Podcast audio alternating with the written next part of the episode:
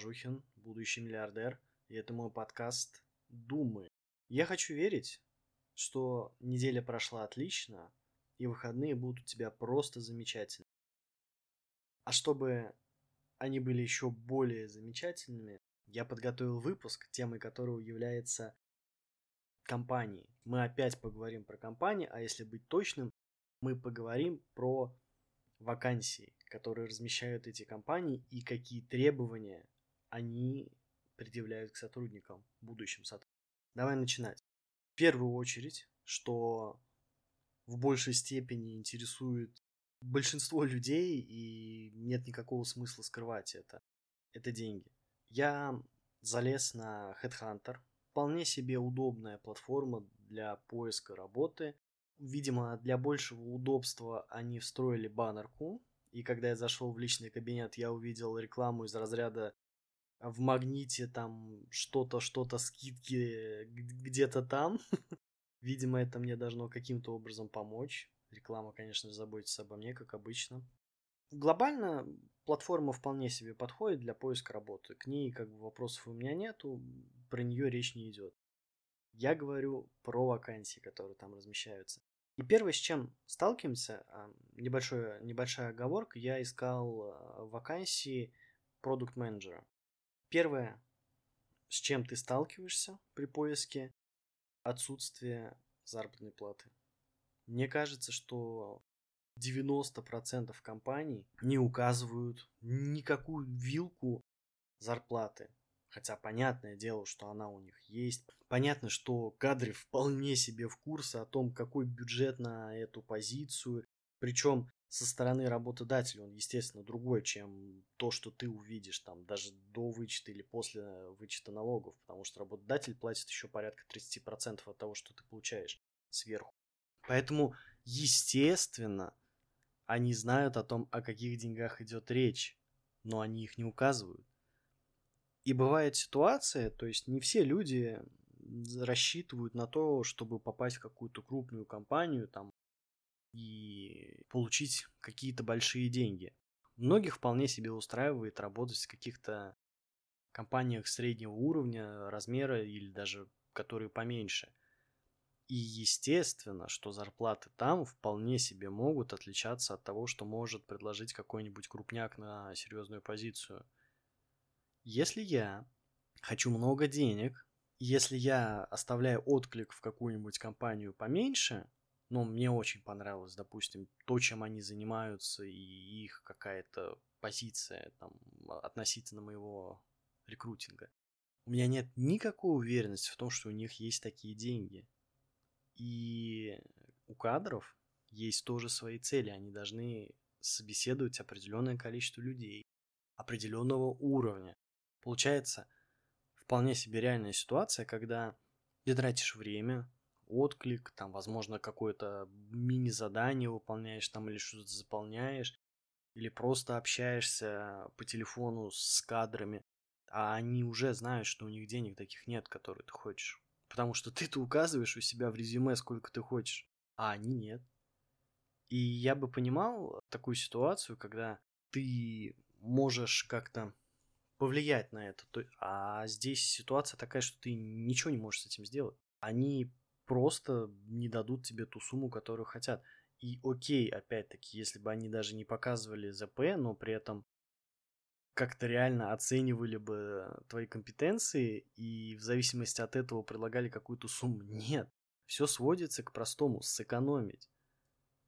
Если ты не просишь 300к за свою работу, а говоришь, что я готов за 150, а они тебе 150 и дадут, в очень редких случаях предлагают чуть-чуть больше. Это действительно очень редкие истории, с которыми я сталкивался. В основном, да, да, окей, да, мы готовы там дать 150. Я сейчас говорю про Москву. В регионах вообще все по-другому, там другие цифры. Цифры, которые я сейчас называю, они могут показаться многим людям очень странным. Типа, откуда ты берешь 300к? Что это? Такие зарплаты бывают? Да, бывают. Получается, что компании просто экономят. У нас нету культуры того, что работодатель действительно оценивает, того, что работодатель действительно охотится за сотрудниками. Возможно, это каком-то виде присутствуют среди топ-менеджмента, который очень ограничен.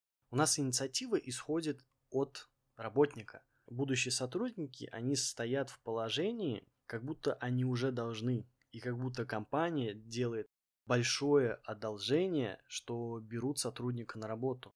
У нас нету культуры того, что переманить кого-то, схантить кого-то, забрать к себе, потому что он талантливый, потому что он способный, и потому что нам нужно забирать таких людей к себе. Нет, у нас все решается, к сожалению, большому сожалению, по принципу, ну, он вроде денег меньше попросил, вроде неплохо поотвечал на вопросы, ну, возьмем, окей. Дальше как-нибудь адаптируется, а если нет, нового найдем. К сожалению, именно так это и работает. И здесь, почему это вообще все произошло, почему мы к такому пришли? Потому что люди соглашаются. Потому что люди соглашаются работать на таких условиях. Если смотреть на какие-то страны Запада, на какие-то другие компании, то в первую очередь имеет смысл говорить про уважение к самому себе. Сотрудники, которых хантят, пытаются переманить из одной компании в другую, они в первую очередь уважают себя, и они не будут подписываться на какие попало условия. Поэтому все в ваших руках. В ваших руках отстаивать свою позицию и не соглашаться на условия, которые вас не интересуют и вам не подходят. Еще мне нравится формулировка. Я ее выписал из одной из э, вакансий. Заработная плата по результатам собеседования, годовая и квартальные премии за эффективную работу и результат. Очень классная формулировка. Заработная плата по результатам собеседования. Окей, то есть вы будете, вы считаете, что вы можете меня каким-то образом оценить, да? То есть я понятия не имею, сколько у вас денег, сколько вы готовы мне предложить, а вы такие, ну, наверное, да, вот ему можно дать 100 тысяч. А что, если я готов работать не менее чем за 200к, и от этого надо отталкиваться? Почему вы решили, что вы меня можете решить, сколько мне денег дать или что-то в этом роде? и что вы принимаете финальное решение. Точнее, не так. Я понимаю, почему система работает именно таким образом. Я не понимаю, почему люди на это соглашаются. Почему люди соглашаются на то, чтобы за них принимали решения. Потому что вот эти решения, они важны, они буквально влияют на жизнь. И чтобы кто-то решал, ну окей, ты будешь работать за такие-то деньги. Нет, я сам решу, за какие деньги я буду работать. Если мне не нравится у тебя, я найду другое место. Отдельным жанром я называю это формулировки в вакансиях. Вы замечали вообще, какие формулировки там используются? Там обязательно нужно написать в каком-то месте знать agile. Ну, без agile никак. То есть, не важно, что он не работает, не важно, что все хер положили на agile, на scrum и прочее, надо об этом написать. Неважно даже, что процессы в принципе не работают в компании и все решается на каком-то честном слове в большинстве своем. Даже в крупных компаниях такое происходит. В крупнейших компаниях. Нет, нам нужно сделать вид, что, ну, agile, сами понимаете. Или jobs to be done. Jobs, jobs, неважно. CastDev, естественно, CastDev, да. Потом, правда, хер ложится на все результаты, потому что, не-не, слушайте, ребята, если мы дадим им реально, что они хотят, мы это никогда в жизни не монетизируем, мы денег не получим столько, сколько мы хотим. Не-не, давайте заворачивать все это и будем вставлять баннерку в, личной, а, в личном кабинете на сайте по поиску вакансий. Вот эта тема, вот вот тот чувак зашел посмотреть себе работу и заодно купит по скидке огурцы в пятерочке. Мне очень нравится еще то, как выдерживается соотношение должноствования тебя как сотрудника компании, хотя ты еще даже не, не устроился туда, и того, что ты можешь получить от компании. Достаточно типичное резюме одной из крупных компаний. В нем я насчитал 18 пунктов того, что они от тебя требуют это прям такие серьезные пункты. Должен знать agile. Должен иметь 2-3 года в разработке мобильных предлож... приложений. Должен уметь коммуницировать с командой, вести бэклог, бла-бла-бла. Вот это вот все. Вот, вот эти формулировки, которые вы встречали просто из одного резюме, из одной вакансии в другую, по-моему, переходят и повторяются бесконечным образом. А давай я сейчас зачитаю, что они предлагают. То есть у них 18 пунктов требований, что они предлагают. Начинаем. Возможность поучаствовать в развитии одного из ключевых направлений деятельности компании на растущем рынке. Ну, это, конечно, это, это просто круто. Возможность поучаствовать в ключевом направлении – это то, о чем я всегда мечтал, честно говоря. Второй пункт. Корпоративную культуру, где продуктовые решения влияют непосредственно на выручку компаний, а также помогают российскому бизнесу развиваться и находить новых партнеров класс. Я считаю, что это очень круто. Получая 100к, влиять на развитие российского бизнеса, это, это очень бодрит. Третий пункт. Обучение за счет компаний, возможность расти и развиваться. Ну да. Если кто-нибудь когда-нибудь брал обучение за счет компании, то прекрасно знает, что там в большинстве случаев оговаривается такой момент, что если ты покидаешь компанию в течение одного или двух лет после того, как ты прошел обучение за счет компании, то ты вынужден будешь компенсировать издержки, которые понесла компания. Четвертый пункт гибкий график работы и возможность работать удаленно или офис мечты в районе метро Сокольники с массажным креслом, кухней, мультимедийной комнатой, кофейней, играми и спортивным досугом. Ну, просто можно поселиться там и жить. Вот жалко, что кровати не размещают. Такое замечательное место. Хочу жить там, не видеть ничего и никого, только работать сутками. Собственно, это все, что они предлагают. Вот какая-то пространная фраза про возможность расти и развиваться. Куда расти и развиваться? Во что расти и развиваться? Про какое-то обучение, ну окей. В любом случае ты будешь обучаться исключительно тому, что будет полезно компании. Тут даже как бы об этом говорить нет никакого смысла. Насчет графика работы, мы же все понимаем, что график работы, любой график работы сводится к тому, чтобы ты перерабатывал рано или поздно. Поэтому мы сделаем удобный кавычках, офис, чтобы тебе нравилось там находиться, ну что ты вроде как дома находился, у тебя не должно быть никаких своих дел. Оставайся подольше, работай побольше. Не надо жить никакую свою жизнь. Нет, здесь у нас хорошо, у нас здесь печеньки и дружный коллектив. Как отдельная такая фраза, которая просто прям выносит мозг, это умение мыслить out of the box. Да? Наверное, это пишут все те же самые люди, которые не имеют такого мышления, потому что мне всегда смешно с этим сталкиваться. От тебя будут требовать какое-то мышление, которое выходит за рамки, как-то нестандартное мышление, но при этом всем никто не выстраивает процессы, в котором такое мышление возможно. Ты не можешь просто ходить и креативно выдавать идеи налево и направо, фонтанировать буквально ими все эти идеи будут разбиваться о жесткую реальность. Об отдел юристов, например, который скажет, не-не-не, ребята, это что-то мне, мы на такое не согласны. Или коллег, которые не замотивированы, которые не хотят, у которых и так куча своей работы, им не хочется разбираться в том, что ты сейчас придумал и вообще зачем это кому-то надо. Или, может быть, просто на это нету денег, да, у нас в бюджете не заложено, но как бы вот нужно мыслить как-то необычно. А как тебе такая формулировка? Предлагаем развитую корпоративную культуру, совместные выезды, грандиозные тематические вечеринки, совместные спортивные мероприятия.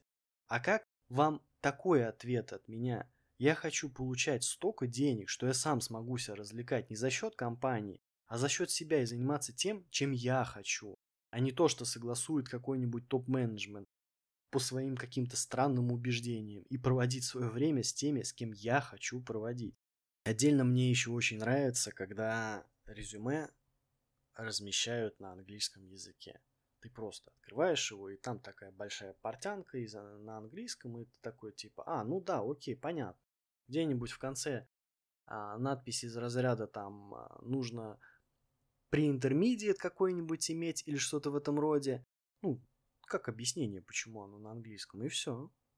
И никому не важно, что мы находимся в России, что здесь государственный язык это не английский, если что, и что трудовой договор потом будет на русском языке, и должностная тоже будет на нем. Но нет, мы не хотим переводить, ты же как бы, ты же должен знать английский, поэтому я как бы вчера, работая в кадрах, только что закончил курсы, да, и мне надо применить где-то эти знания, поэтому я вот сейчас а, нахерачу вот это все, и даже переводить сам не буду, а то вдруг не получится правильно перевести. Я сталкивался с огромным количеством просто смешнейших формулировок, потому что действительно люди, которые это пишут, они же не носители языка, это же те же самые люди, вот, которые, ну, буквально, может быть, твой сосед или соседка, которая работает в кадрах, которая где-то удаленно прошла курсы, ну или ходила офлайн а, по изучению английского языка, и никто не говорит о том, что она его знает хорошо.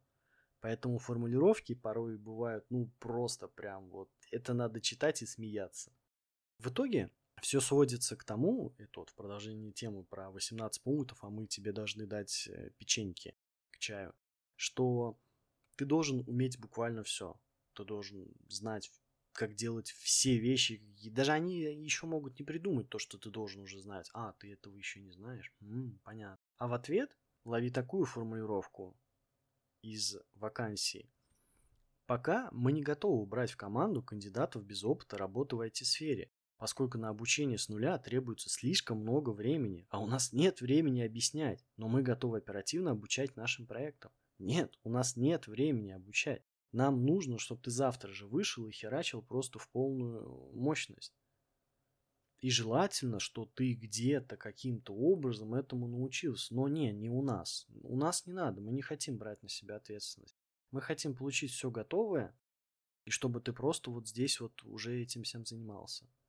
У меня вопрос возникает. Хоть раз кто-нибудь из вас на собеседовании смог получить адекватные объяснения на вопрос о том, как будет развиваться его карьерный рост? хоть раз кадры или начальник смогли нормально ответить на вопрос о том, что стоит ожидать. В какие сроки, какие изменения возможны, что нужно сделать для этого. Я не буду говорить за всех. Я могу сказать только, что я с таким не сталкивался. В основном ты сталкиваешься с тем, что начинается какое-то непонятное мычание из разряда, ну, ну да, ну вы понимаете, вы же знаете, надо посмотреть, ну там ситуация может быть такая, другая, там и прочее, прочее, прочее. И ты должен относиться ко всему с пониманием, ты должен относиться с пониманием к переработкам, к нарушению должностных инструкций, к непрофессионализму других сотрудников, а они, нет, ну слушай, у тебя же вон офис мечты, мы платим тебе деньги, и как бы ты нам за это должен, а мы, ну нет, мы не очень-то сильно должны. Вспомните, как составляются трудовые договора. Там огромная портянка из того, что ты должен сделать для компании и как ты ей всем обязан. И пункт про то, что должна компания тебе не задерживать ЗП, в отпуск отпустить. Ну, еще парочку пунктов. Все, вот такие взаимоотношения. Мое глубокое убеждение заключается в том, что изменить эту ситуацию в силах людей, которые устраиваются, которые хотят работать в компаниях. Но для этого нужно поменять свое мышление и свое отношение. Нужно перестать быть людьми, которыми можно, которые уже что-то должны своему будущему начальнику, с которым они даже не знакомы. И нужно осознать, что эта возможность заработать деньги, и к ней нужно относиться именно таким образом, пока она дает тебе эту возможность на удобных для тебя условиях, для тебя условиях удобных. Защита собственных интересов должна на первом месте быть. Не компании, не еще кого-то, а себя, своих собственных интересов. Вот когда ты начнешь думать в первую очередь о себе и отстаивать свою позицию, и когда наберется какая-то критическая масса таких людей, тогда компании будут вынуждены задумываться о том, как они обращаются с сотрудниками. И что-то начнет меняться. С чего начать? Например, ты можешь не делать тестовые задания. Сколько раз ты сталкивался с тем, что тебе говорят, знаешь, надо написать там маркетинговую стратегию или продуктовую стратегию. Это охеренно большая работа, и за эту работу Люди получают сотни тысяч рублей. Это не работа для тестового задания, причем тебе предлагают это сделать для настоящего продукта. А потом, извините, не получилось вас взять по каким-то другим причинам, порой даже не, связанным, э, не связанными с э, выполнением тестового задания. Просто ПЗП ты не прошел, например. Ты же не знаешь, какой у них бюджет. И получается, что они могут собирать, но ты подумай о том, что компания это всегда получает то, что она хочет. И даже если она найдет 5 человек, и эти 5 человек подготовят это, это задание, я уверен, что там не все будет полнейшим бредом. Какие-то мысли там будут, и ты их отдаешь за бесплатно им. Ты тратишь свое время, не получая никаких гарантий в ответ. Поэтому мое предложение отказываться от всех заданий, которые требуют от тебя больше 15 минут. Окей, я согласен, что можно показать каким-то образом то, как ты мыслишь, какую-то логику проявить там, но делать серьезные задания, подготовку какой-то стратегии или медийный план или еще что-то в этом роде, никогда, ни при каких обстоятельствах. Что еще можно сделать? Можно отказываться предоставлять рекомендации и делать это только в том в случае, если ты это очень сильно хочешь. Почему ты должен предоставлять им рекомендации от твоего бывшего начальника или текущего начальника, если ты прямо сейчас ищешь работу. А почему ты не можешь получить рекомендацию от предыдущих сотрудников, которые работали у начальника, которым ты будешь подчиняться, и узнать их мнение о нем? Получается, что они такие говорят, ну, надо проверить его, да, будущего сотрудника, а ты идешь просто в никуда, ты не знаешь. А тебе представь ситуацию, что ты мог бы, допустим, набраться с предыдущим сотрудником, который там работал, он сказал, да он мудак. Наверное, было бы приятно э, получить такую информацию до того, как ты будешь с ним работать. Или если бы тебе рассказали, да, слушай, они очень красиво убеждают, так прям, но потом примерно месяц спустя начинается история про то, что ты должен задерживаться, должен перерабатывать, или зарплату задерживают, премию не выплачивают.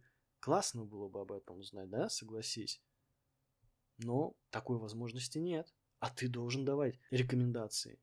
Я считаю, что вот такую несправедливость нельзя допускать. Следующее. Всегда проси больше денег. Больше день, денег, чем ты готов работать. Никогда не соглашайся на сумму ниже. Ищи дальше. Неважно, какая ситуация. Ищи дальше. Это должна быть позиция. И каждый год одна из самых важных вещей Каждый год у тебя должен быть разговор с твоим начальником.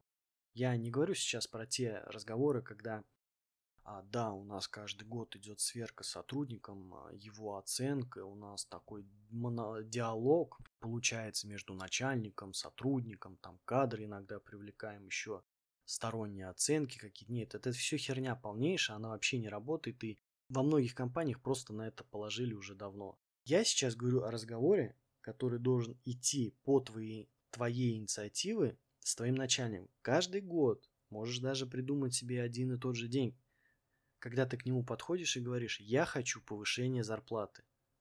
Когда он хотя бы раз тебе отказывает в повышении зарплаты, уходи оттуда. Там нечего делать.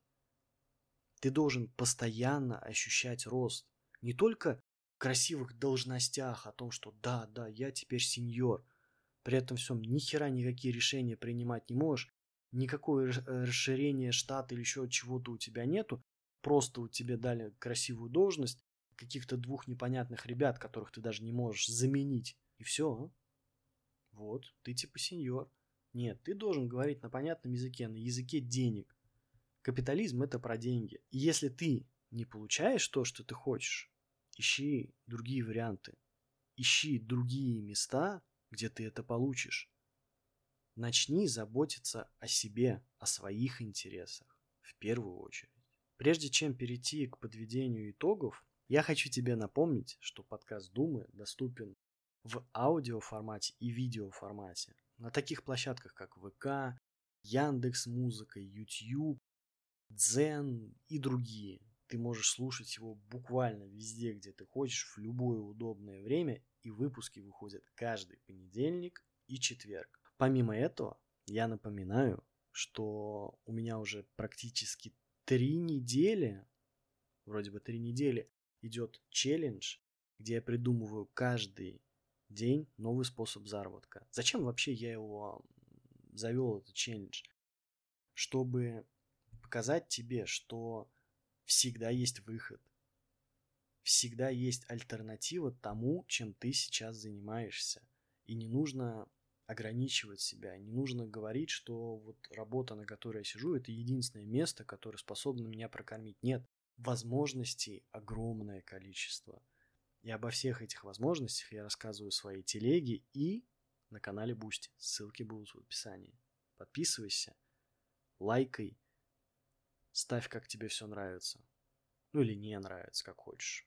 Итак, подводя итог, я считаю, что построение вот этой атмосферы, рабочей атмосферы, культуры, оно зависит от обычных сотрудников в первую очередь. И работодатели, они так и будут относиться отвратительно к сотрудникам, пока сотрудники не начнут защищать свои права здесь и сейчас, уже сегодня, уже сейчас. Если тебе что-то не нравится, говорить об этом. Если ты не хочешь что-то делать, не делать это. Все просто. Пока все сотрудники не дадут понять компаниям, что они люди, да, а не какие-то шестеренки в их капиталистической машине, ничего не изменится. Эти изменения, они должны исходить от вас. Вы сами должны взять ответственность за свою жизнь и менять ее. И проживать так, как вы хотите. И не позволять никому управлять ей. До новых встреч!